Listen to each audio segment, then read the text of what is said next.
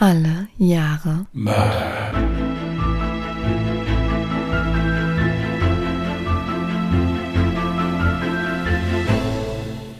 Herzlich willkommen zu Alle Jahre Mörder, der True Crime Podcast mit Christian, hallo. Und Jasmin. Hi. Warum lachst du denn jetzt so? nein, es, es waren schon vor der Aufnahme diverse Sachen, die mich ein bisschen verunsichert haben. Also das, äh, ich möchte auch nicht auf alle eingehen jetzt, ja. Wir fangen mal so an. Jasmin sieht doch etwas Positives darin, dass ich mir das Bein gebrochen habe. Aber ähm, Oh, das ist jetzt unfair, wenn du das so droppst. Aber was ich gesagt habe, war eigentlich was sehr Schönes. Aber das kann man jetzt nicht mit der Öffentlichkeit nein, teilen. das brauchen wir auch nicht. Aber es kommt jetzt noch was sehr Schönes. Und da möchte ich mich jetzt mal ganz herzlich und in aller Form bedanken. Jasmin hat nämlich für heute einen Fall geschrieben. Ich habe gestern vom PC gesessen und es ging nichts mehr. Ich war total platt und am Ende. Und da hat Jasmin mehr oder weniger heimlich, weil ich nämlich gesagt habe, ich schaffe das schon irgendwie noch und ich kriege das schon irgendwie noch hin, hat Jasmin mir dann abends geschrieben, sie hätten einen Fall fertig geschrieben. Und dafür möchte ich mich wirklich mal unendlich bedanken, weil diesmal wäre es echt knapp geworden, glaube ich. Habe ich doch gerne gemacht. Nein, trotzdem, das muss man mal. War mir ein, ein Anliegen. Ja, aber das war ja bislang immer so. Wenn man merkt, bei dem anderen läuft die Woche gerade ein bisschen stressig oder jemand fühlt sich nicht so wohl, dann haben wir ja schon oftmals einfach dann den Fall übernommen. Ja, aber es war gestern Abend just wirklich in dem Moment, wo ich mir überlegt habe, okay, wie planst du das jetzt morgen, dass das funktioniert? In dem Moment hattest du geschrieben. Hm. Ich kenne dich halt schon gut genug, ne? Ja, ist bedenklich. Ähm, gut. Ja, also wie ihr jetzt raushören konntet, heute folgt nicht das Jahr, was hattest du, 2013? 2013, ja. Das Jahr kann ich im Übrigen nicht empfehlen.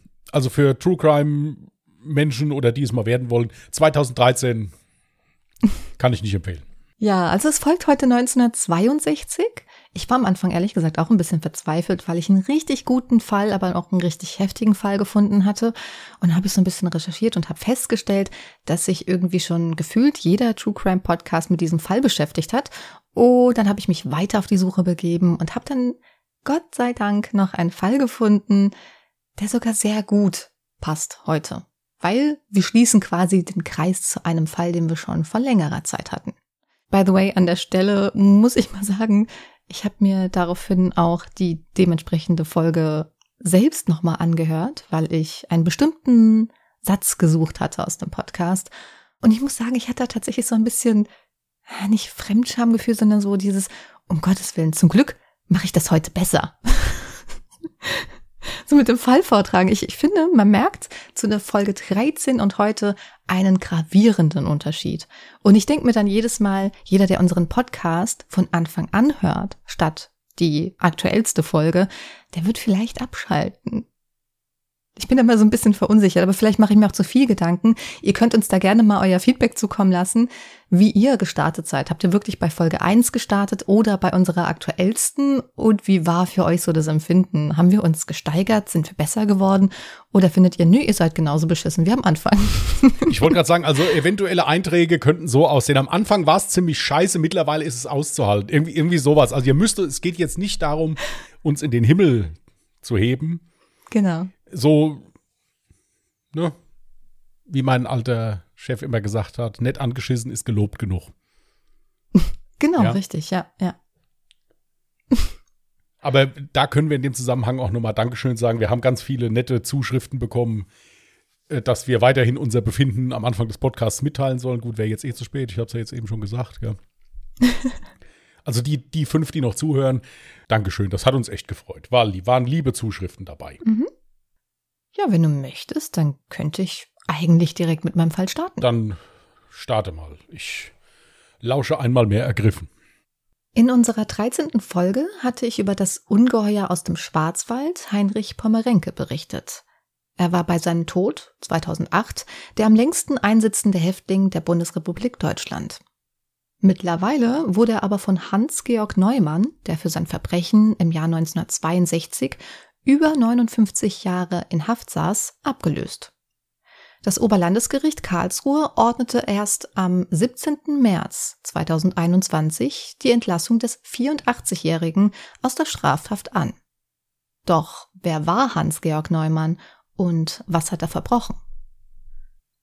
Hans-Georg Neumann kam als Sohn einer Prostituierten am 14. September 1936 zur Welt. Nur zwei Wochen später gab sie ihn in das städtische Waisenhaus Berlin-Kreuzberg ab. 18 Monate später wurde er zu Pflegeeltern gegeben. Doch auch dort fühlte er sich immer einsam und erzählte später davon, dass er niemals eine Umarmung bekommen hatte. Er hatte oft Zuckerwürfel auf die Fensterbank gelegt und gehofft, ein Klapperstorch würde ihm ein Geschwisterchen bringen. So einsam fühlte er sich. Er entwickelte sogar Angst vor Menschen und sah sie alle als Feinde, denen er nicht vertrauen konnte. Mit gerade mal elf Jahren beging er schon zahlreiche Diebstähle und klaute vorzugsweise in Lebensmittelgeschäften und Spedition. In Kriegsruinen fing er an, Kupferkabel und Zinkbleche zu stehlen und diese billig zu verkaufen. Doch irgendwann kam es, wie es kommen musste, und er wurde dabei erwischt. Am 29. Dezember 1951 wurde er wegen Diebstahls in den Jugendhof Schlachtensee eingewiesen. Ein Jahr später wurde er wieder entlassen. Im Entlassungsbericht wurde er als ruhig, nett, aufgeschlossen und liebesbedürftig beschrieben. Im Oktober 1952 begann er eine Lehre als Feinblechner. Während seiner Lehre fand er Anschluss zu seinem Meister Gustav Lüers und seiner Frau. Diese nahm sogar die Rolle der Ersatzmutter für Neumann ein, als seine Pflegemutter 1953 verstarb. Irgendwann nannte er sie sogar Mutter. 1956 schiffte er sich nach Kanada ein und hielt sich mit Gelegenheitsjobs für Baufirmen in Hamilton und Elliott Lake über Wasser. Außerdem besuchte er die Abendschule für Englisch und Bürgerkunde. In dieser Zeit beschaffte er sich zahlreiche Waffen und trug diese ständig mit sich, sobald er das Haus verließ.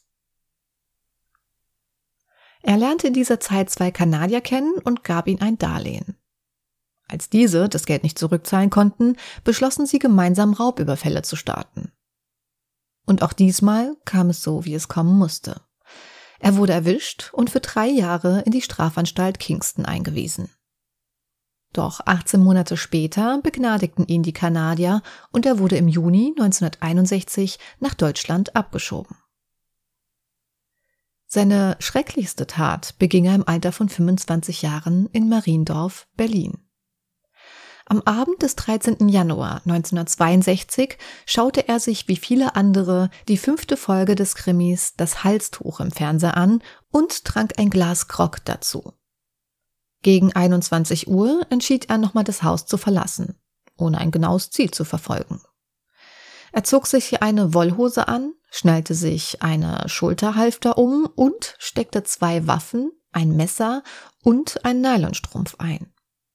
Anschließend fuhr er mit einem Bus zum Flughafen Tempelhof und spazierte dort stundenlang ziellos durch die Nacht.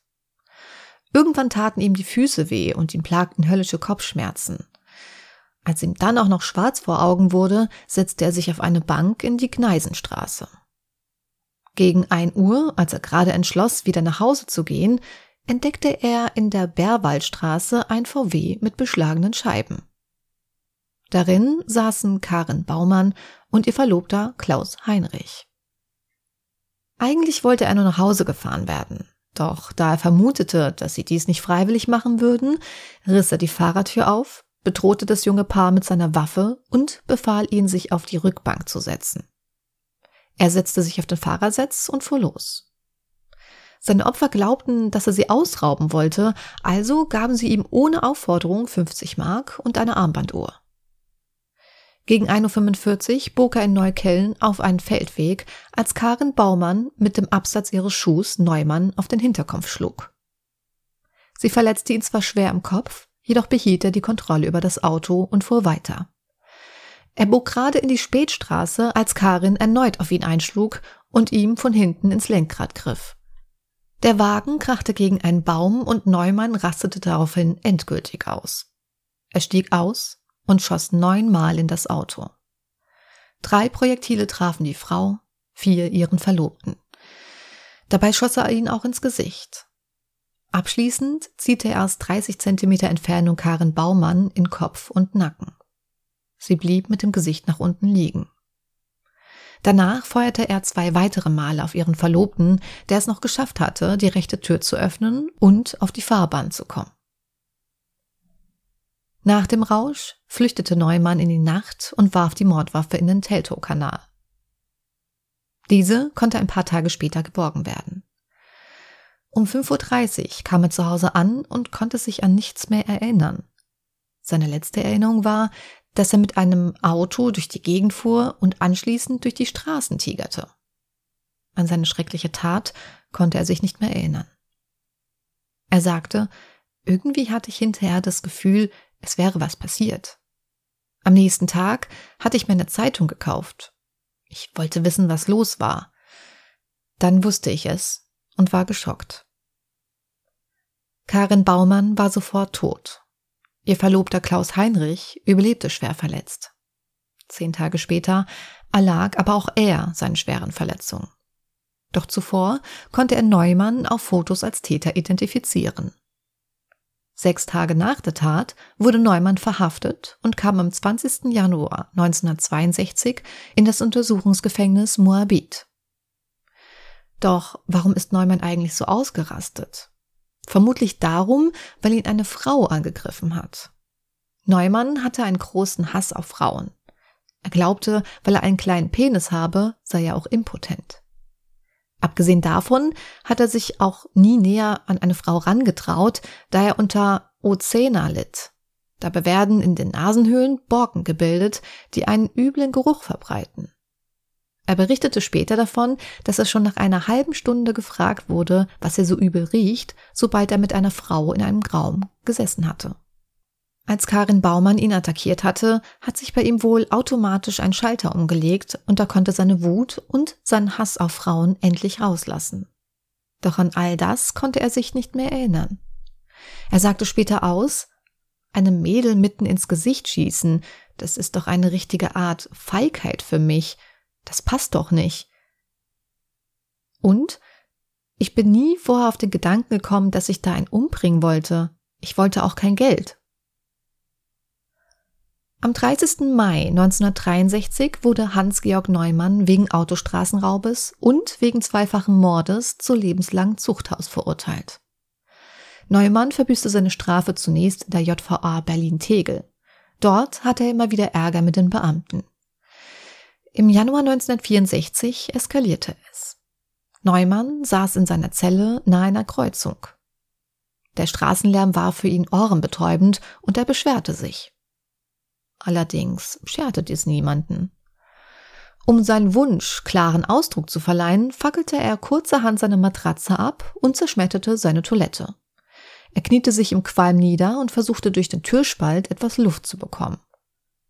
Draußen hörte er, wie ein Beamter zum anderen sagte, er solle sich Zeit lassen, der Neumann werde schon ganz allein ruhig.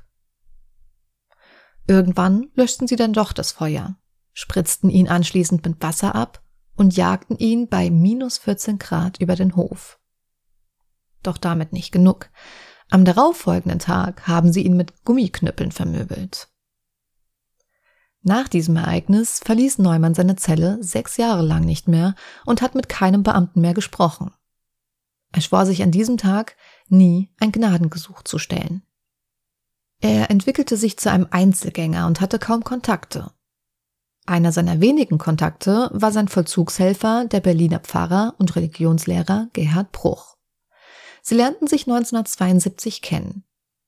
Er hat Neumann damals alle drei Wochen in der JVA in Berlin-Tegel besucht und sie aßen gemeinsam Kirschkuchen mit Schlagsahne. Das war für Neumann das einzige Highlight während seiner Haftzeit. Im September 1978 kam er für neuneinhalb Jahre auf die Abschirmstation für Dealer, da er immer wieder durch Cannabiskonsum auffiel und bei ihm 100 Tabletten Beruhigungsmittel gefunden wurden. Bis 1982 dauerte es, bis er sich doch umentschied und seinen ersten Antrag auf Aussetzung der Vollstreckung der lebenslangen Freiheitsstrafe zur Bewährung stellte. Doch die Anhörung ging schief. Das Gericht begründete am 14. Dezember 1982, Weil der Verurteilte in seiner Stellungnahme die Resozialisierungsbemühungen kurzerhand als Quatsch bezeichnete, sich von seinem schriftlichen Antrag auf Strafaussetzung distanzierte und schließlich auf ausdrückliches Befragen erklärte, er stelle an das Gericht kein Gesuch.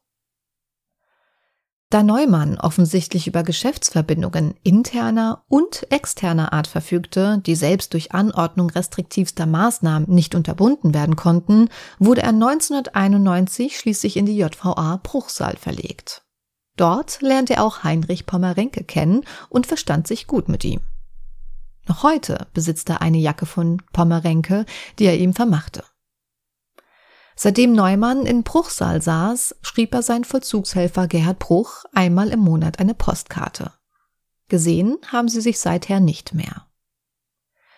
In Bruchsal musterte er sich schließlich zum ruhigen Gefangenen und er erhielt sogar seinen ersten Ausgang im Jahre 1993.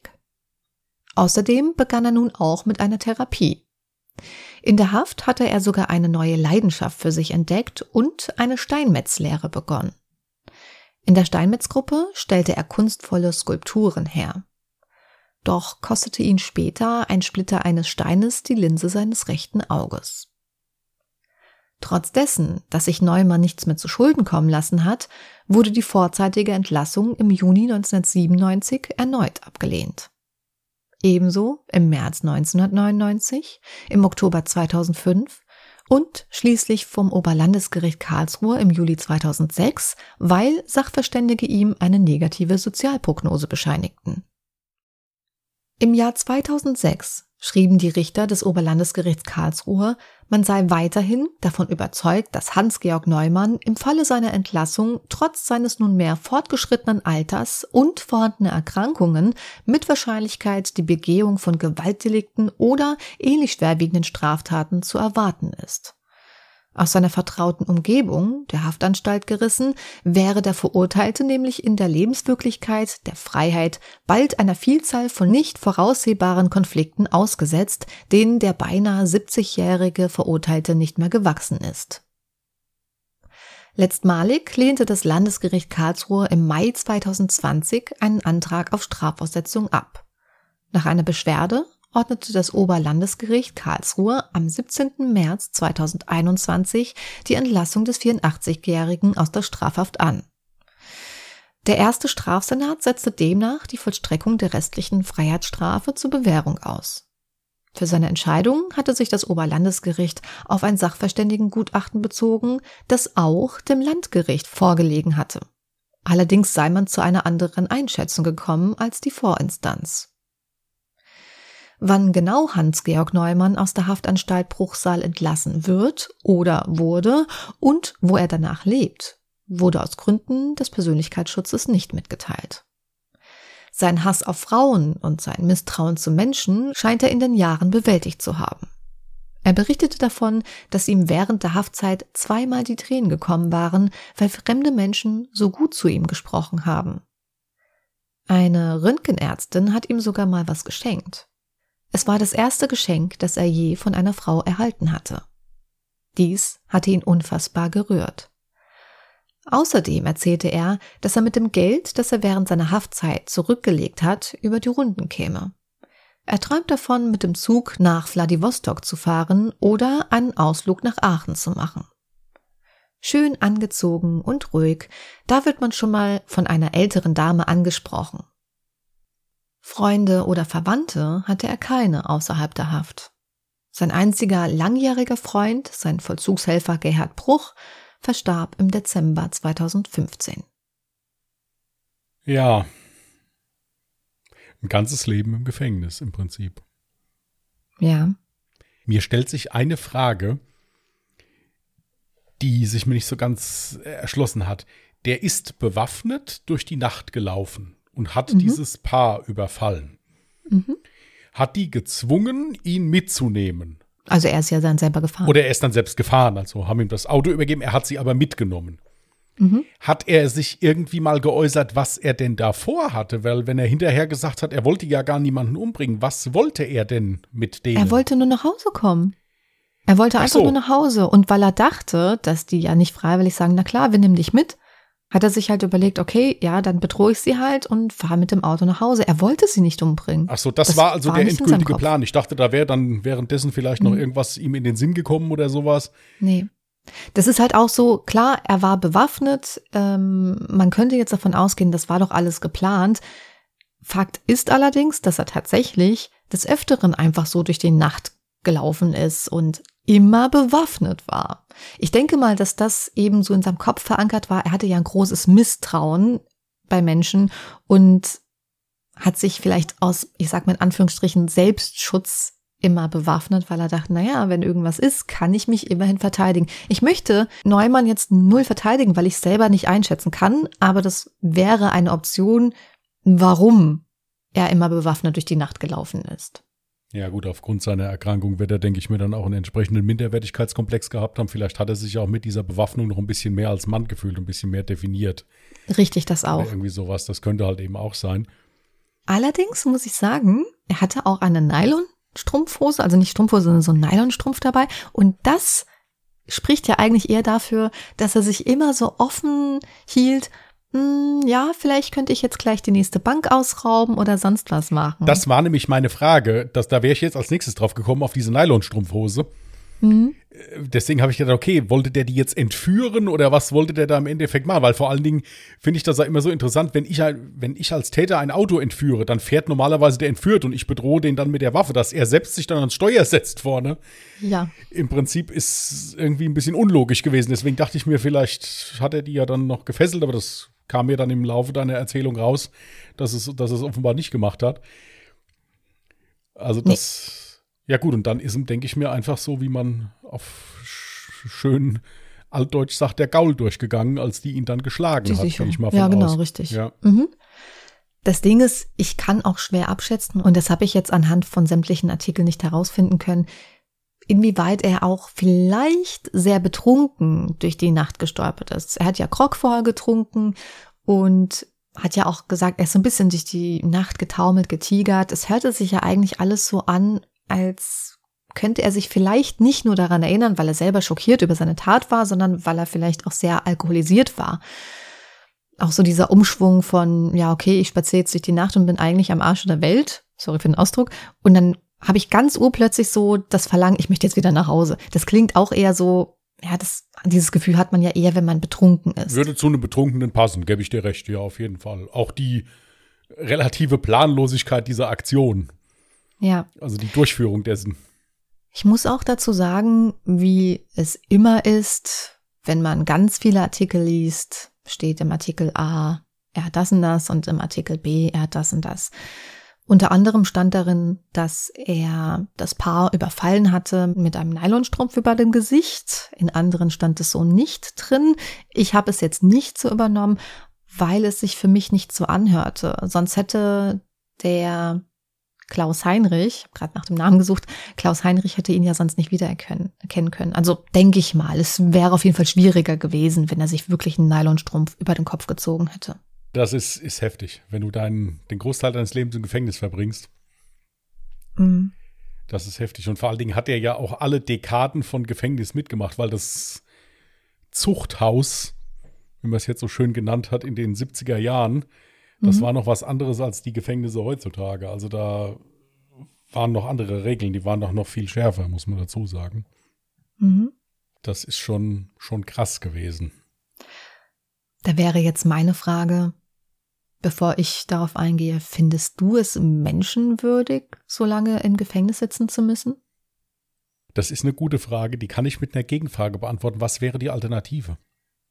Naja, also ich persönlich, als ich mich mit dem Fall beschäftigt habe, habe spätestens dann festgestellt, dass er so mit, ich sag mal, um die 70 herum körperlich auch extrem abgebaut hat. Er hatte extreme Hüftenbeschwerden, ihm wurde eine Niere entnommen, ähm, bei ihm wurde ein ähm, Prostatakarzinom, ist richtig Karzinom, Ja. ähm, entdeckt. Ähm, er war auf einem Auge blind, auf einem Ohr taub. Also er war ja wirklich gesundheitlich gar nicht mehr irgendwie jetzt fit. Und er hat auch davon berichtet, wenn er Ausgang hatte, früher ist er mal irgendwie so seine Runde gelaufen, mittlerweile noch so eine Acht, weil er es gar nicht mehr schafft, ähm, so viel mit der Hüfte zu laufen. Von seinem Menschen geht ja überhaupt gar keine Gefahr aus. Das ist meine Meinung. Und der einzige Grund, warum es immer wieder abgelehnt wurde, war, weil er zum einen angeblich keine Reue gezeigt hat naja, das Problem war halt in seinem Fall, dass er sich ja an nichts mehr erinnern konnte und mehr oder weniger das immer in den Vordergrund geschoben hat und gesagt hat, naja, ich würde sowas doch eigentlich niemals tun. Und dass er ähm, ja angeblich sich nicht an die Regeln gehalten hat. Wobei ich aber auch da sagen muss, dass man auch seine Seite anhören muss. Im Prinzip, naja, wurde er ganz schön schikaniert von den Beamten. Die eine Story habe ich ja erzählt. Er hat aber auch davon berichtet, dass als er dann das erste Mal Ausgang hatte, dass ihm auch der Ausgang verwehrt wurde. Ich weiß jetzt gar nicht mehr, wie viele Ausgänge er, also sagen wir mal, er hat eigentlich sechs Ausgänge. Davon wurden ihm ohne Grund vier Stück gestrichen und er hatte nur zwei Ausgänge. Ich muss eins dazu erzählen. Es gibt eine sehr, sehr interessante Dokumentation, die kann man sich auch auf YouTube angucken, über Sicherungsverwahrte. Und nichts anderes ist das ja hier, wenn der Mann über 80 Jahre da dann irgendwann mhm. mal entlassen wurde mhm. die wirklich einen Großteil ihres Lebens im Gefängnis verbracht haben. Das Problem dabei ist folgendes. Wenn diese Menschen dann irgendwann entlassen werden, muss man die betreuen. Ja. Weil wenn ich mir überlege, dass du in den 60er, 70er Jahren ins Gefängnis eingesperrt worden bist, bis auf einen Ausgang, wo du wegen mir dann mal ein Eis essen gegangen bist oder bist halt mal durch die Stadt gelaufen, nichts mitbekommen hast und wirst dann, sagen wir mal, 2000 entlassen. Das ist eine mhm. komplett andere Welt dass diese Menschen dann vielleicht auch, ich denke, in dem Alter halte ich es, wie du es gesagt hast, für unwahrscheinlich, aber dass Menschen dann wieder straffällig werden, weil das das Einzige ist, was sich über die Jahre vielleicht nicht verändert hat. Wenn ich Gewalt anwende, bekomme ich was. So nach mhm. dem Motto. Das ist richtig. Ich denke nicht, dass von so einem alten Mann noch eine Gefahr ausgegangen wäre. Es gibt aber auch genug alte Menschen, Sicherungsverwahrte, die im Gefängnis sind, die sagen, ich will überhaupt nicht mehr raus. Ja. Also nochmal ganz kurz, um darauf zurückzukommen. Deswegen hatte ich auch gesagt, man weiß nicht, wann er entlassen wird oder wurde. Zum einen ist das nicht öffentlich vermerkt worden und zum anderen ist es ja auch so, es gibt keine Frist dafür, wann er dann tatsächlich entlassen wird und man muss, wie du eben schon sagtest, jemanden dann eben auf die Freiheit in Anführungsstrichen dann halt vorbereiten und den überhaupt wieder ins Leben eingliedern und gerade wie du schon sagtest, nach so vielen Jahren ist das auch wahnsinnig schwer, da hast du natürlich absolut recht. Also ich weiß von, von älteren Gefangenen, die entlassen wurden, denen hat dann der Sozialdienst einen Platz in einem Seniorenwohnheim besorgt. Mhm. Das ist bei Älteren manchmal der Fall. Ich habe auch schon äh, Gefangene kennengelernt, die vor ihrem ersten Ausgang dann an der Schleuse zusammengeklappt sind, weil die mit dieser Reizüberflutung gar nicht klarkamen. Weil auch wenn du im Gefängnis bist und auch wenn dieser Ort viele Nachteile für dich hat, du verlässt einen behüteten Bereich, wo du dich auskennst, wo mhm. du weißt, wie du dich zu verhalten hast wo auch auf dich aufgepasst wird in irgendeiner Form. Mhm.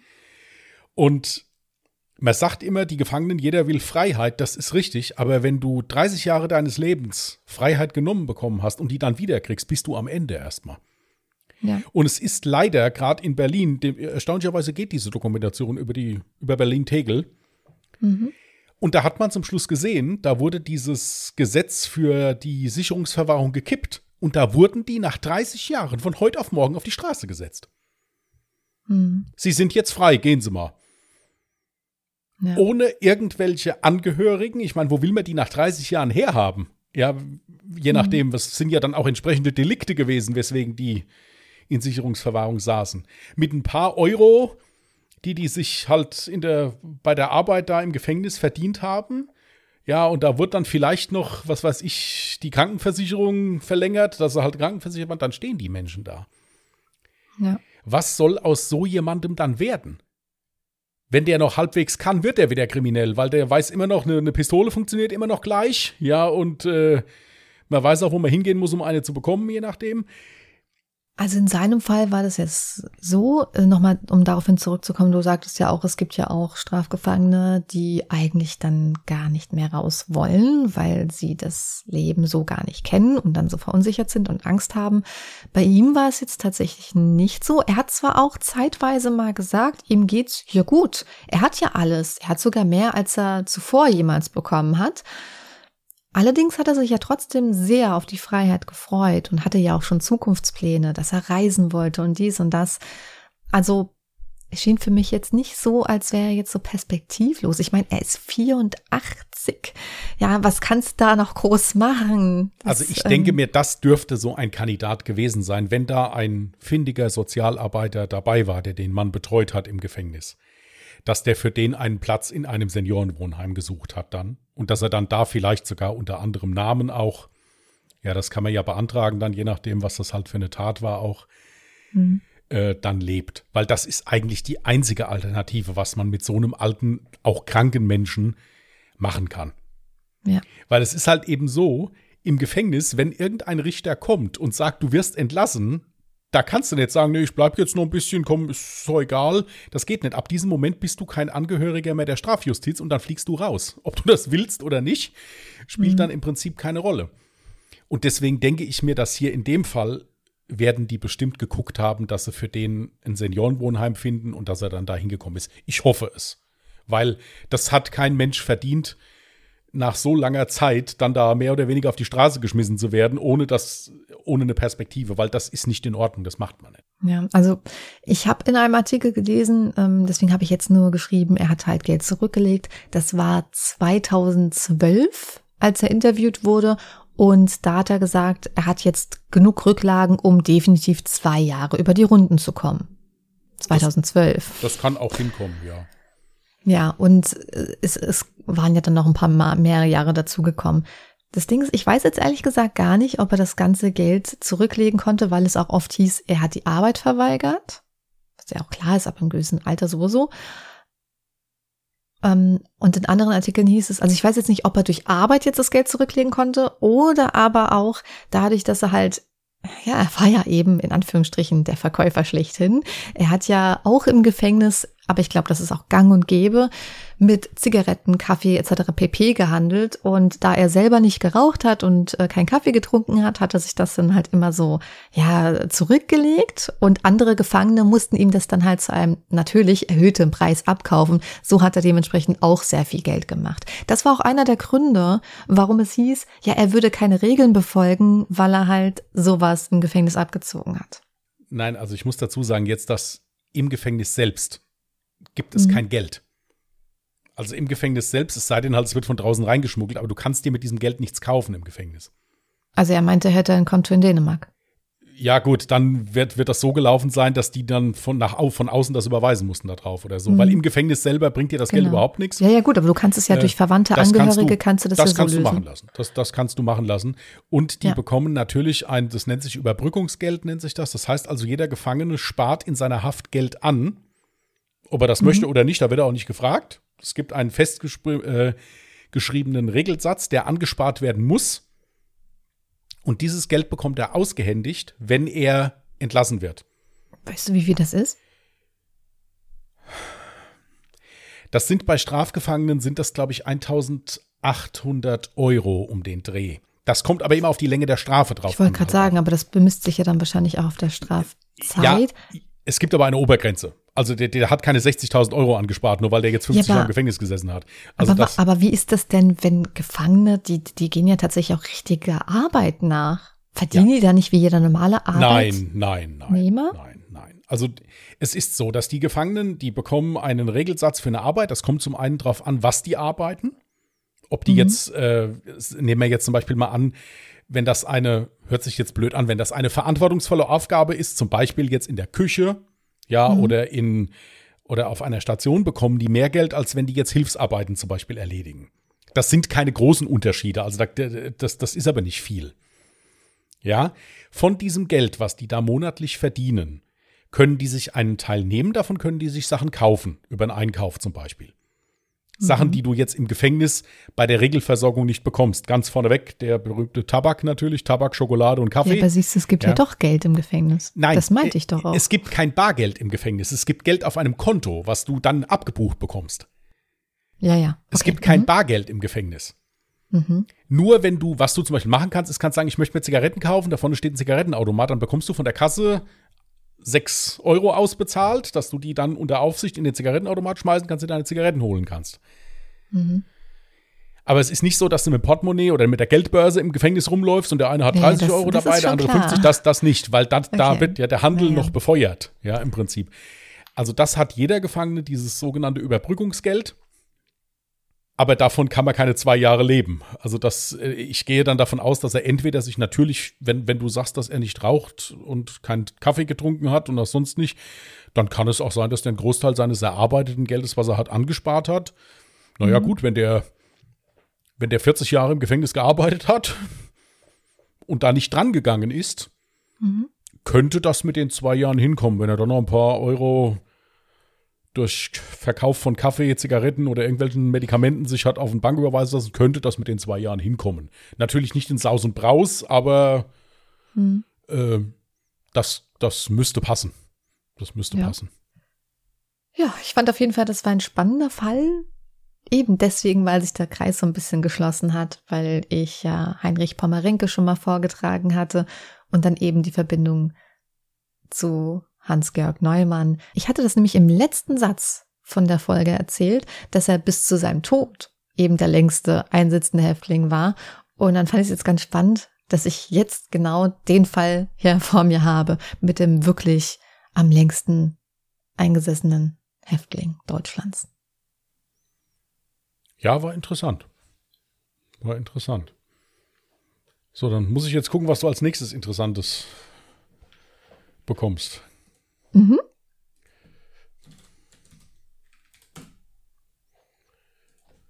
...2014. Das hier hatten wir tatsächlich auch noch nicht. Gut.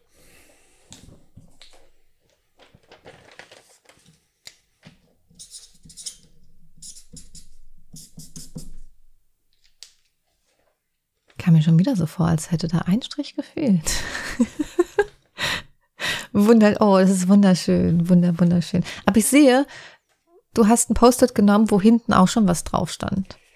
Ich bin, wie gesagt, hier im Moment nicht so gut ausgestattet, weil ich. Ich würde schon sagen, wird hier schon Geld gespart bei alle Jahre Mörder. Ich glaube, es wird mal wieder Zeit, dass uns ein Kaffee spenden wird. Nein. Nein, hier das hat, ist ein rein organisatorisches Problem, weil die Post-its bestimmt irgendwo hier oben auf dem Schrank liegen und das sind im Moment Regionen, wo ich nicht so gut hinkomme. Ja. Ach, hier. Ach, Mai. Jetzt fällt mir gerade ein, ich habe dir auch ein paar Bilder in die Dropbox getan Ja. von Hans-Georg Neumann. Ich werde jetzt aber tatsächlich am Sonntag nur ein Foto davon posten, eins aus dem Jahre 1963 bei der Verhandlung. Denn ich finde, also ich habe zwar welche aus 2012 gefunden, ich finde allerdings jetzt, wo er wieder frei im Fuß ist, wahrscheinlich, möchte ich das Gesicht so nicht teilen. Nein, ist schon korrekt. Ja. Ist schon Ja. korrekt. Dementsprechend gibt's ein Foto von Hans-Georg Neumann aus dem Jahre 1963. Und das könnt ihr wie immer auf unseren Social-Media-Kanälen euch anschauen. Um 14 Uhr folgt der Post dazu auf Instagram unter alle Jahre Mörder mit OE geschrieben oder auf Twitter unter alle Jahre Morde. Wenn ihr Feedback, Fragen oder sonstiges habt, könnt ihr uns gerne auch noch eine E-Mail zukommen lassen an contact@allejahremörder.de. Ihr findet aber auch alle Informationen auch nochmal in der Podcast-Beschreibung. Gut. Dann hoffen wir das Beste, dass dann nächste Woche 1963. Nee, das hattest du ja. Ähm, 2013? 2013, ja. Warte mal, du hast 2013, ich habe 2014? Genau, ja. Das ist ja lustig. Ja. Ich hoffe, dass es 2014 besser aussieht wie 2013. Im Ja, ich negativen bin auch schon Sinne. gespannt. Wow, was? Ja, negativ. Ja, gut, ich meine, es ist ja. Ach soll so, ich, ach wenn ich dir jetzt ja, viel okay. Glück wünsche, dass es viele Morde gab 2014, das ist ja auch ein bisschen schwierig immer. Ja. Ja, okay. Ich dachte gerade, du wünschst mir, ich- du wünschst mir schlechtes Recherchieren Nein, ich wünsche so. dir grundsätzlich immer das Allerbeste. Das weißt du. doch. Oh, danke. Gut, ihr Lieben. Dann wünschen wir euch jetzt auch das Allerbeste, nämlich einen schönen Restsonntag und guten Start in die neue Woche. Und wir hören uns nächste Woche. Sonntag, wie immer, 14 Uhr. In diesem Sinne, macht's gut und tschüss. Macht's gut. Bye.